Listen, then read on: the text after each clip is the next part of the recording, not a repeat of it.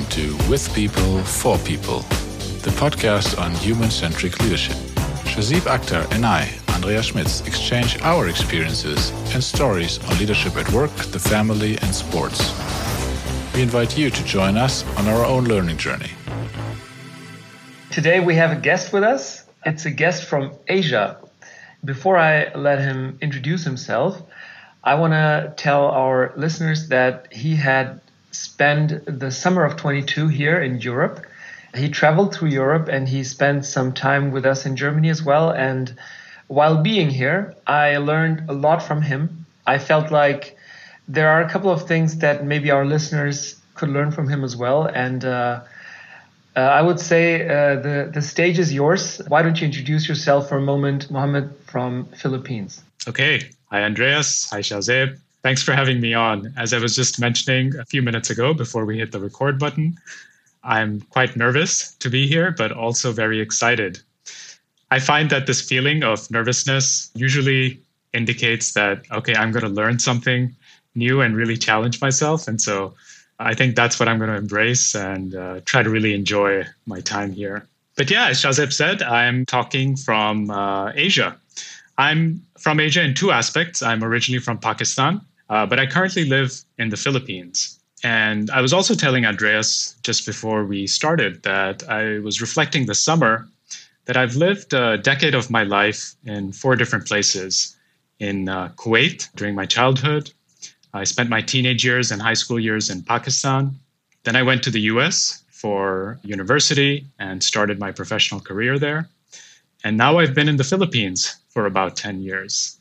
And so, you know, this summer was a fun one in Europe. And I thought that maybe Europe might be my destination for the next 10 years. But as with all things, uh, I really go with my intuition and go with the flow. And so uh, we'll leave it open ended for now and we'll, we'll, we'll check back in a few years to see where I am. Great. And I got curious in our discussion we had already just before uh, we hit the record button here. So there's lots of questions which are on my mind. But it's interesting, Shahzeeb, that we that we waited for uh, Mohammed going back to Asia, then and then we're recording instead of inviting him to do that while you're here. but well, that, that's uh, how life is. Sometimes the timing is not perfect. You were mentioning already you have an interesting life story, right? So these decades you we were spending in, in different countries, and obviously you said you, you started your professional career in the US, and it's not only some professional career. You were quite successful, what what most people would describe as professional success, right? So maybe you can give us a little bit more flavor on that while we are losing Shahzeeb on the call, as it seems right now, but we're just continuing. Yeah, maybe you can tell us a little bit about that, and then the, what becomes really, I think, interesting for our listeners is then the, your transition to to how you live your life right now. But please go ahead, tell us a little bit about yourself. Oh yes, sure. So I'll keep it really compact, and then we can double click or dive into specific sections. So yeah, I studied uh, civil engineering as an undergrad, and then I went ahead and did my master's in finance. My first real job, uh, paying job, was at an investment firm in uh, Northern Virginia. So I was living in the outskirts of Washington, D.C., and joined a hedge fund. And that's where I got the initial start to my career. So I was in investment management for the first few years. Um, after that, I joined a private equity firm that was run by a Pakistani American. And I made this transition because I was moving from the US back to Pakistan and got in touch with this entrepreneur and joined his firm. I thought I was going to be in a portfolio management role, which would uh, really lean on my past experience and strengths. But this was quite an entrepreneurial private equity firm.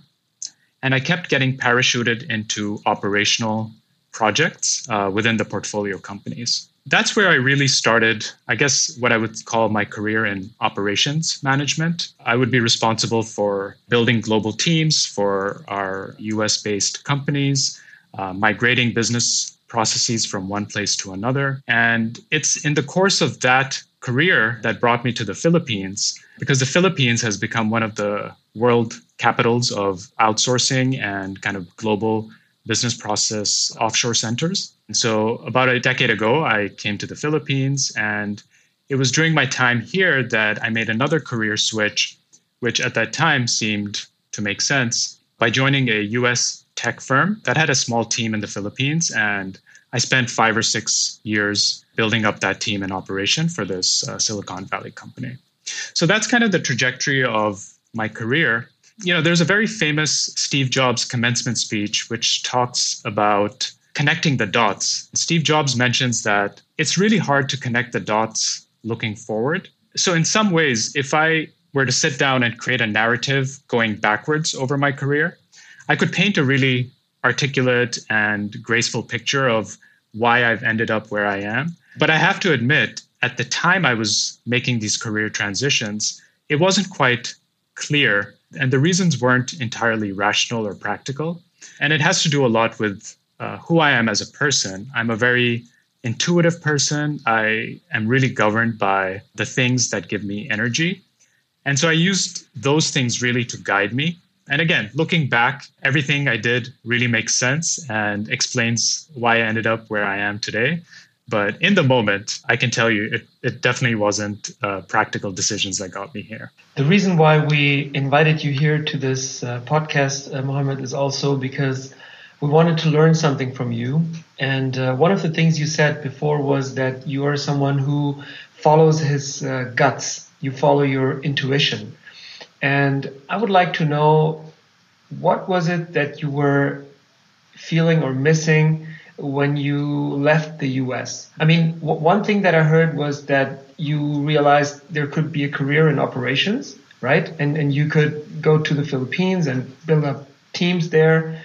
But at the same time, I think it, you must have known that leaving the US is going to take you away geographically, like the hub of advancement, so to say. You know what I mean? And I'm curious to hear what was going through your mind uh, when you when you were leaving this place. Yeah, that's a great question. I'd like to answer this from two perspectives. The first one is one looking back.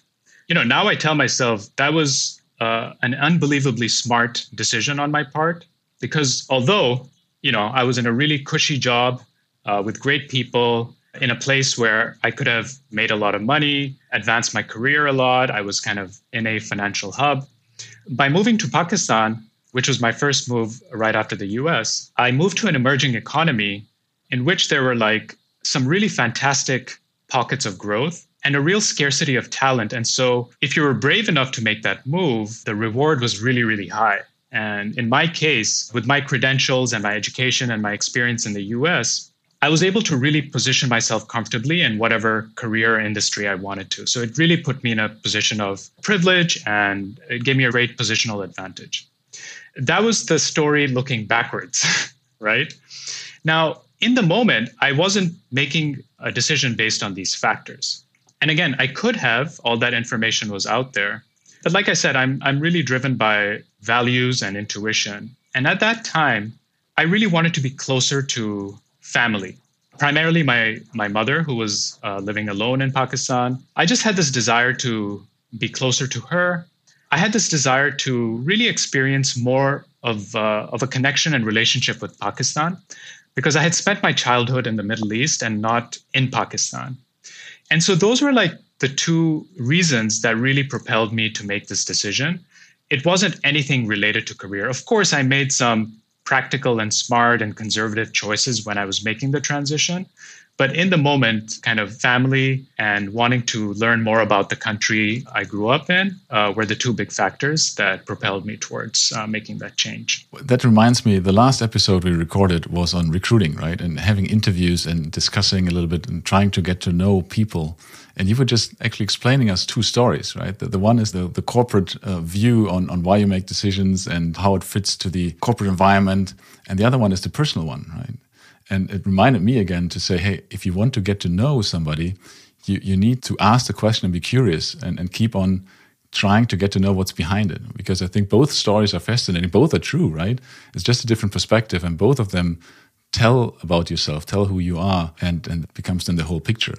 But you didn't stop there, right? And that was um, something uh, which we haven't yet told in this podcast episode right now, because usually we have somebody here. Well, if we have guests, right, we just uh, discuss the real corporate topics. And now you were telling me you're currently looking into something completely different, which is farming. So, so maybe the step out of the corporate world, which you have been in for a bit now, this is something that that we have never talked about. So maybe you can share a little bit about what happened when you when you moved outside of this corporate environment, the business uh, world as as we know and uh, yeah tend to know it at least. Yeah, absolutely. And so again, I think just to paint a little bit of context, uh, I left my corporate job in 2019, and I've started this farming project just recently this year. And so in that time, it hasn't been a very clear linear path to what I'm doing right now. It's been little bit indirect and circuitous, but I can talk a little bit about that. Uh, the first thing I want to say is in 2019, when I was about to make this decision, I wasn't in a in a really unhappy place at all. I consider myself very lucky. I was in a career and a company that I really enjoyed. I was at a company that I thought was doing a great thing, had a great business mission. I was uh, with a team that I really liked. It was a great culture. Everything about the work I was doing was fantastic. And I share that because I want to dispel a myth that some people presume in that corporate careers can be suffocating or difficult, and people leave them in order to pursue a quote unquote better lifestyle. I don't think that's always the case. I understand, and I've been in situations where I haven't been happy in my corporate career. But I just want to dispel the myth that that is the reason people leave. I, at least, did not leave because I was unhappy. Uh, but there were some things that were missing. I have always looked at work and my corporate career as a vehicle for me to live my life, right? I've always viewed corporate career as a means to doing something else. I haven't ever viewed it as an end in and of itself. So I've used it to get financial security. I've used it to get experience, uh, build up skills, build up a network with people. And it's been really invaluable. But there were a couple of things that were really on my mind for many years before I made this shift. I had always wanted to do creative work. I had a real interest when I was younger in art and drawing. At one point, I wanted to be uh, an architect. And, you know, even as I studied math and physics and engineering in college, and then went into a career in finance, and then became an operations process expert, which was all using the left side of my brain. Uh, I still had this desire to pursue more creative work. And I could have done it through a corporate career, but I thought there were other avenues that would allow me to do that, right? So I spent a lot of my time after I left my job writing poetry, uh, doing sketching, painting, and so I really took the time to enjoy that. You know, the other thing that I had always wanted to do, and I don't think I'm alone in this because I've heard everyone express this in some format, is I wanted to be closer to nature. Every time I would go on a vacation or be around nature, it would just be so energizing and inspiring and relaxing. And I would really get my batteries recharged uh, when I'm around nature. And I think there's a very real biological evolutionary reason for that, right? We were born and raised in kind of raw primal nature. And the lives we live today in cities is very artificial in many ways, right? It's really taken us far away and removed us from the primal nature of, of living. And so, not that I was thinking super deeply about that, but there was just this, again, instinct and desire to be closer to nature. And because I'm, again, very driven by energy, my own energy, I could feel my energy really being depleted by living in the city. And so at the time in 2019, I did some quick calculus to assess that, okay, financially, I'm pretty secure for now. I've learned a lot. I've built like a solid foundation for myself right now. And now I really want to listen to these other voices inside me. I want to do more art. I want to slow down my life. I want to be in and around nature. And uh, so those are the voices I'm honoring kind of at this stage of my life, right? And so, uh, sorry, that that's kind of a long-winded uh, response to how I made the calculus back in 2019. Uh, how I ended up in farming, you can probably connect the dots looking forward. But again, it took two and a half years of real soul searching and feeling really lost before you know, farming seemed to be the thing that uh, made sense for me right now. Do you like our episode so far? Then subscribe to our podcast on Spotify, Apple Podcast, or on our website, and not miss any new episode coming out soon. the human species has probably spent over 99% of its existence in nature.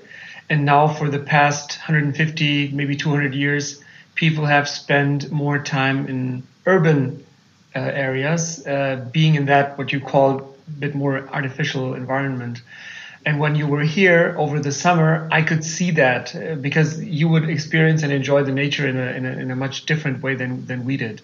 But coming back to our day-to-day lives, I mean, uh, with Andreas and myself, you're looking at at family fathers and as uh, people who are in the corporate world. I felt like your lifestyle and, and my lifestyle, or maybe that one from Andreas, is a strong contrast. So we're in this busy, fast treadmill kind of life, right? With uh, a lot of responsibilities and also packed calendars. And I think many of our listeners probably associate with that too, that uh, they have rather full calendars from Monday to Friday. And we haste, uh, seemingly, we haste through our lives. And I think the price we pay for this is that we don't get to see the small, beautiful things in nature or in life, which you can see. And, you know, when you were here, one of the things that I was asking myself is, how can I actually learn from, from you to, you know, also enjoy some of the slow time? I don't know how to, how to answer the, this question, but is there some way i mean because you have seen both sides right? You have seen the corporate world where you have this busy schedule and you have also seen the other side which you just explained. I'm just curious to hear what is it that we in our busy lives can learn from someone like you? What would it be? I mean i remember you you talked to me about the concept of the dao which is really cool but maybe for our listeners uh, what is it that you would like to share from your experience having seen both sides yeah absolutely i'd like to share something just as as a backdrop, which I think is a really interesting statement I'm about to make, but one I think is extremely obvious but very profound. So right now, this very moment, Andreas and Shahzeeb is the youngest you will ever be. And the same goes for me. And the really mind-blowing thing about this statement, which again is obvious but profound, is if I repeat it now, 20 seconds later, it holds true. And so, you know, many people might think about this and go in a state of urgency because they might get the sense that, oh, wow, time is depleting, it's scarce, uh, I'm running out of time. I look at it in a very different way. For me, it, it makes me excited that, wow, if this is the youngest I'll ever be, that means the rest of my life is in front of me. And I find that really liberating and empowering. And it feels like, okay, whatever choices I make from now on can really help dictate where my life will go. You know, I read this summer uh, a rare business book because I, I've kind of stayed away from business books for the last couple of years. Uh, but I really like the book, uh, Shahzeeb, I, I read at your place. I believe it's called Essentialism. And one of the great takeaways from that book was choices and decisions are verbs, they're action words. And what you decide and choose to do really sets a whole bunch of things in motion. So I wanted to share that up front because I find that just an interesting thing for, for everyone to kind of remind themselves of every day. So some things that I'd like to share, and these are things that I don't necessarily want to take credit for, but you know, I read this book about Taoism a couple of years ago. So this was maybe in 2018. I do credit reading about some of the concepts in Taoism as being big factors uh, about how I thought about my career and how I think about my life right now. And it's really hard to sum up the depth and wisdom of the Tao, but a couple of core tenets are that all there's a lot of wisdom in nature, and all we have to do is really observe nature to really understand great design principles and good good ways of living and nature provides us a great repository of knowledge within that, there's some really interesting concepts, which uh, this is maybe a long-winded way to get to your question, Shahzeeb, is, um, you know, one core concept, it's a word called Wu Wei. Wu Wei translates, you know, imperfectly into effortless action. And it's a it's a core concept that we see in nature all around us. And what effortless action means is that sometimes to get the long term positional advantage, you have to take really the long, indirect, circuitous path, and you have to be very patient. And, nature does this all around us. And I'll, I'll give maybe one or two examples of that. But what I found now reflecting back on my life and corporate career is that things are often laid out as very linear and very sequentially, right? Even career paths themselves are perceived as being very linear. If you do A, B, C, then you'll be able to do D, E, F. Yeah, so, you know, nature is full of examples of indirect, long term oriented, circuitous journeys. And I think in the society we live in, we often see a lot of linear journeys, right? And I think we've come to believe that to accomplish things, they have to be very sequential. You know, to go off a very traditional path is to be seen as a misfit and to take undue risks. And you know and and and there's this big emphasis on productivity in our lives today right? So in nature i think it's it's the opposite. There's many examples uh, in nature. And by the way there's many examples in companies and products we can talk about as well that have followed and and and seen great success by following a long-term strategy or an indirect path to success but you know, the conifer tree, uh, which is the pine tree, is a great example where they often compete for forest cover against angiosperm, which is a really fast-growing flowering plant. But instead of competing on speed with this uh, competing plant, the conifer tree basically, instead of growing really quickly, will grow its roots really slowly and deeply, which will allow it to really extract more nutrients and build thicker and longer trunks. And so, over the long term, even though angiosperm will usually cover most of the forest floor, the conifers will actually outgrow the angiosperm and they will get access to the sunlight, right? Which is really difficult for the fast growing uh, angiosperm plant to do. So, this gives them a positional advantage. They've been around for 300 million years, uh, but they really had to take a lot of short term, quote unquote, losses and they had to really believe in their long-term strategy in order to succeed right? So what i'm taking away from your elaboration on the concept of the dao is that sometimes we should be more patient with the things we do with the outcome of the things we do. And the second thing i took away from that is that your career doesn't always have to be linear but your life itself uh, as you explained before when you connect the dots looking back is probably not linear, but it's coming and going in waves of energy, probably. So, what could be the takeaway for our listeners uh, from the first point, where you said that maybe you should invest in a long term strategy? Yeah, so I'll go back to what I talked about when I was uh, reflecting on leaving my corporate job. And if you recall, I mentioned I, I wasn't unhappy at all.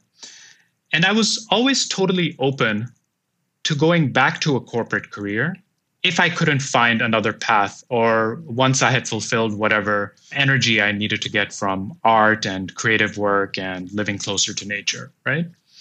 And so I think that's one kind of interesting thing people can take away, which is a corporate career doesn't need to be a straight line path. In fact, when I think about when I was leading the team for Thumbtack in the Philippines, some of the most interesting people I interviewed for jobs were ones that had taken time off to do really interesting things.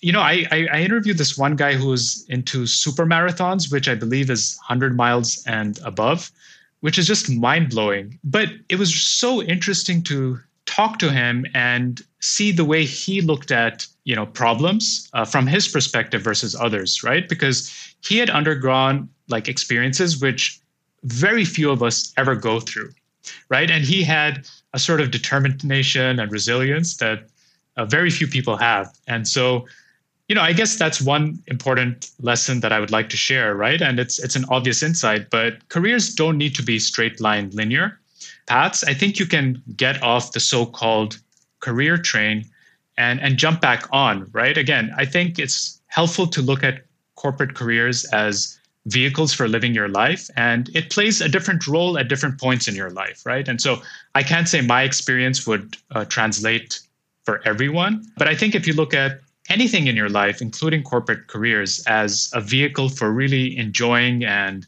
savoring your life I think you can be, become much more creative with how you spend your time and be much more open to different modes of earning and learning as well. So let me jump on that because I think it's a it's an important lesson or important uh, perspective, right? That there's still postings out there which require somebody to be uh, in the middle or the early 20s, but have uh, 10 years of work experience, ideally in four different countries, and, and speak three languages, right? Which is um, which you can somewhat do, but nowadays maybe it's more important, as you said, that people took some time off to reflect or learn about the world, and maybe then you're not in the early 20s anymore, but you have a different kind of experience, which is valuable at, at any point in time.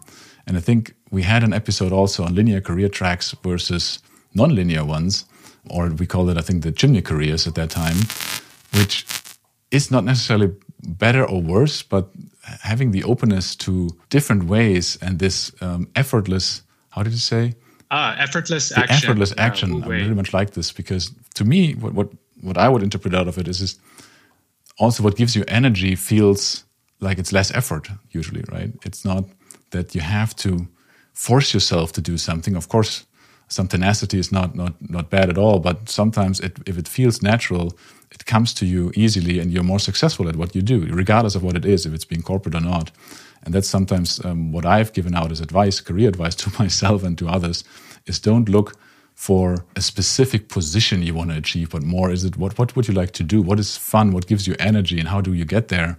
Um, without compromising your own values. You know, Andreas, I, I, I really appreciate that you you said that. I, I you know, it's there's one thing I've really learned is to a really listen to the different voices inside of me, right? Not just the one coming from the brain, but also the gut and the heart. Uh, I think those voices should be on the decision making table uh, throughout your life. And I think you know many people are really programmed or used to now listening to their mind and their brain and really kind of rational voices. And and i think it's important to honor uh, again intuition and some of these other voices. The other thing actually shahzeeb i was going to reference you. One thing i learned about you this summer is that your life's mission is to be continuously learning and also to uh, inspire others and be inspired by others and one thing I, I really like that you do is uh, when you meet people, you ask them what their name is,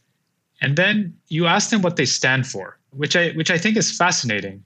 You know, I would I would urge everyone who doesn't know what they stand for to really spend time thinking about it because understanding the values or principles that are most important to you, I think helps to make these decisions much more effortlessly, right? It gives you confidence in your intuition and what gives you energy.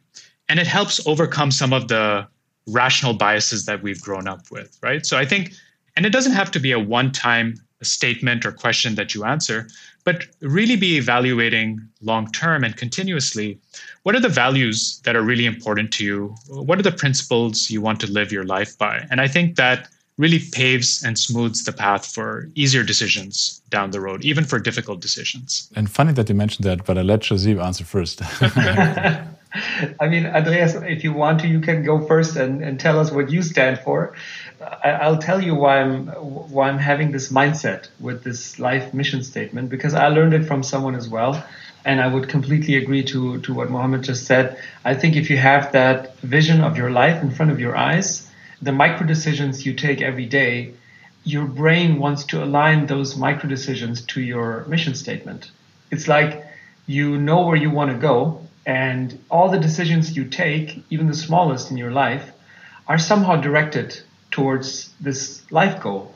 And if you don't tell yourself where you want to go, then you might be changing the directions every now and then.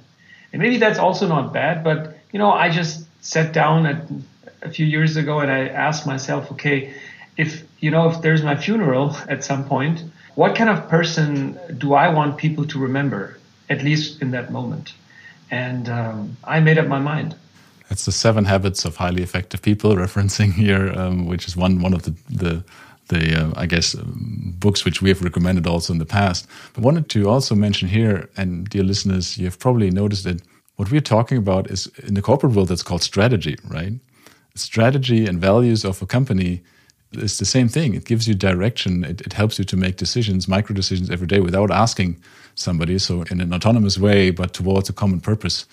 Uh, and that sometimes I think means you need to change directions, but it's still the overall way that the North Star, so to say, that, that's still the same, right? So the, the micro direction might go left and right and, and take a circle, but overall you're, you're still pursuing towards the same goal. And I think that's that's on a personal level the same thing. Although it, it's I think it's even more difficult on a personal level to find out what is it really you, you want to do because most people don't spend time on that. What as you said, what what is it that you want to be known for as of your life, right? So that's a question that that is much deeper, I think, than than on a corporate level. What do you want to do? Yeah.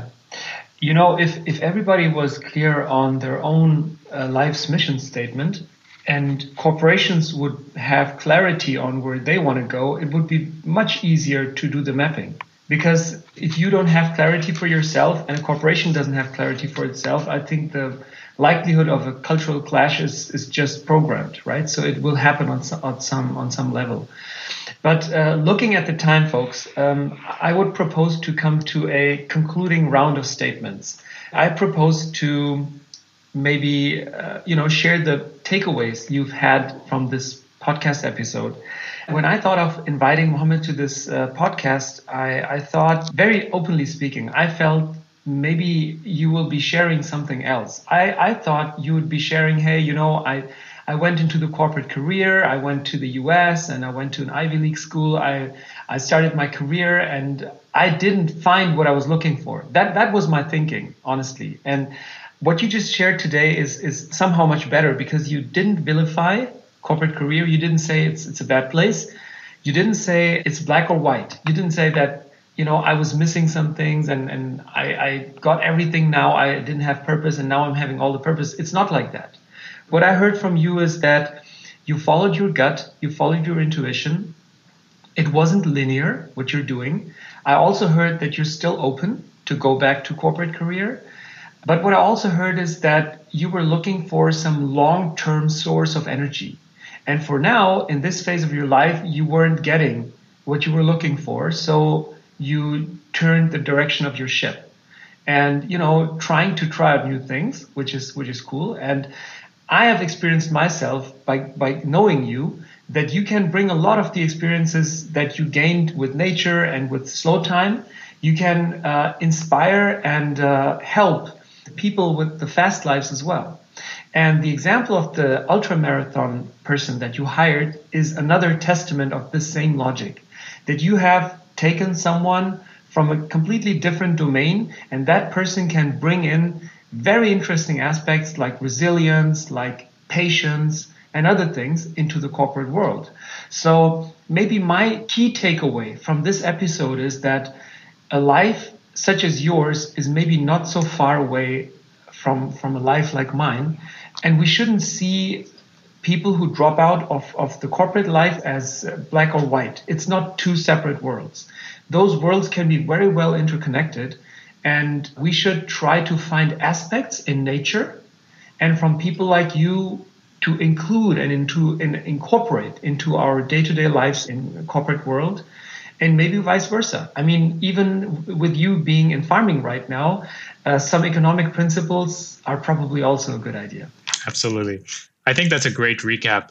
One of the things um, I really learned while reflecting on some of the questions that you presented me with uh, for this podcast was that corporate careers or corporate life or one's work journey uh, should not be looked at as a separate entity or box from the life they're living.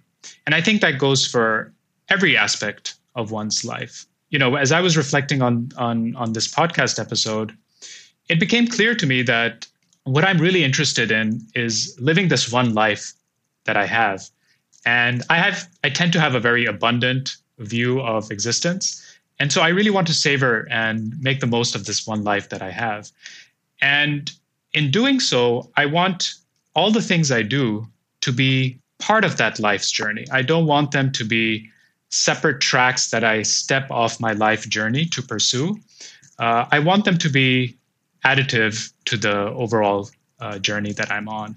And it became clear again when looking back and connecting the dots that the, the decisions I had made through my career have really helped amplify, you know, the life I've lived and continues to hold the possibility for me to live my life. And, you know, in my early days of entering into this farming uh, journey, I'm finding that it is contributing in a lot of really interesting and uh, ways that I hadn't anticipated before. It's Andreas, to your point, it seems really hard because I know nothing about farming. It's physically extremely difficult, but it feels effortless because I think uh, a lot of what I had wanted to do is really coming together and aligning uh, in a seamless way right now.